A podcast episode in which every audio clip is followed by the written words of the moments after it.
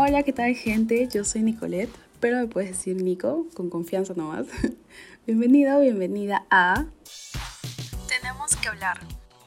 Este es un ensayo de mi primer podcast, donde hablaremos sobre el propósito de vida y de paso contarles cuál es el mío, para que puedan conocerme un poquitín más. La verdad es que este tema me pone a pensar mucho y me hace acordar a toda mi etapa escolar, donde no sabía qué hacer al acabar la secundaria. No tenía motivación alguna que dé un sentido de dirección a mi vida. Me sentía tan en el aire y con miedo de que eran mis padres o mis amigos. Bueno, creo que todos hemos pasado por eso, ¿no?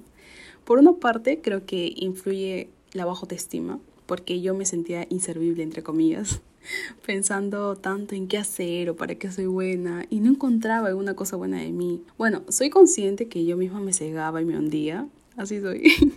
Probablemente también haya sido un anico, haya sido como yo, que aún no encontraba su propósito de vida. Pero no te preocupes porque para eso estamos en este mundo, para vivir, aprender y si tenemos recaídas, levantarnos.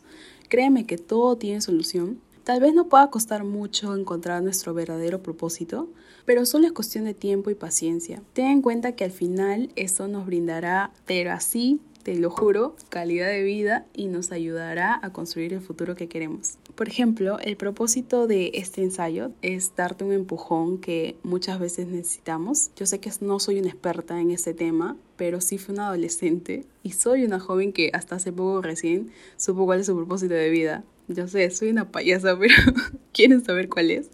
Bueno, aquí va. El mío es hacer feliz a las personas con mis postres. Sí, he estudiado pastelería, pero ya hace años. Sobre todo ver la reacción de cada persona que prueba mis postres. No sé, de verdad es único, no, no lo comparo con, con otra cosa.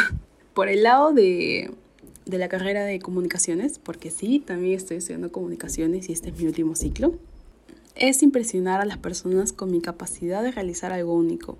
Hablo de esto y ya me siento feliz. Creo que si me escuchan que estoy feliz. Es que debe ser así. Debemos de trabajar en lo que nos hace verdaderamente felices. Debemos de vivir la vida con mucha pasión, con mucho sentimiento y emociones al máximo, pero sobre todo disfrutar cada día de las cosas que amamos. Por último, pero no menos importante, quiero decirte que no olvides a la gente que te rodea. Tus amistades y tu familia son quienes puedes confiar y preguntarles qué ven en ti. Ellos juegan un rol muy importante cuando quieres descubrir tu propósito de vida. La verdad es que yo estoy muy agradecida con las personas que me han rodeado porque sé que me han ayudado mucho para descubrirlo. Así que mi consejo final es inspírate, conéctate con lo que más sueñas, vive tu vida sin temor, fortalece tu plan de vida y realiza tu futuro. No olvides que esto es Tenemos que hablar.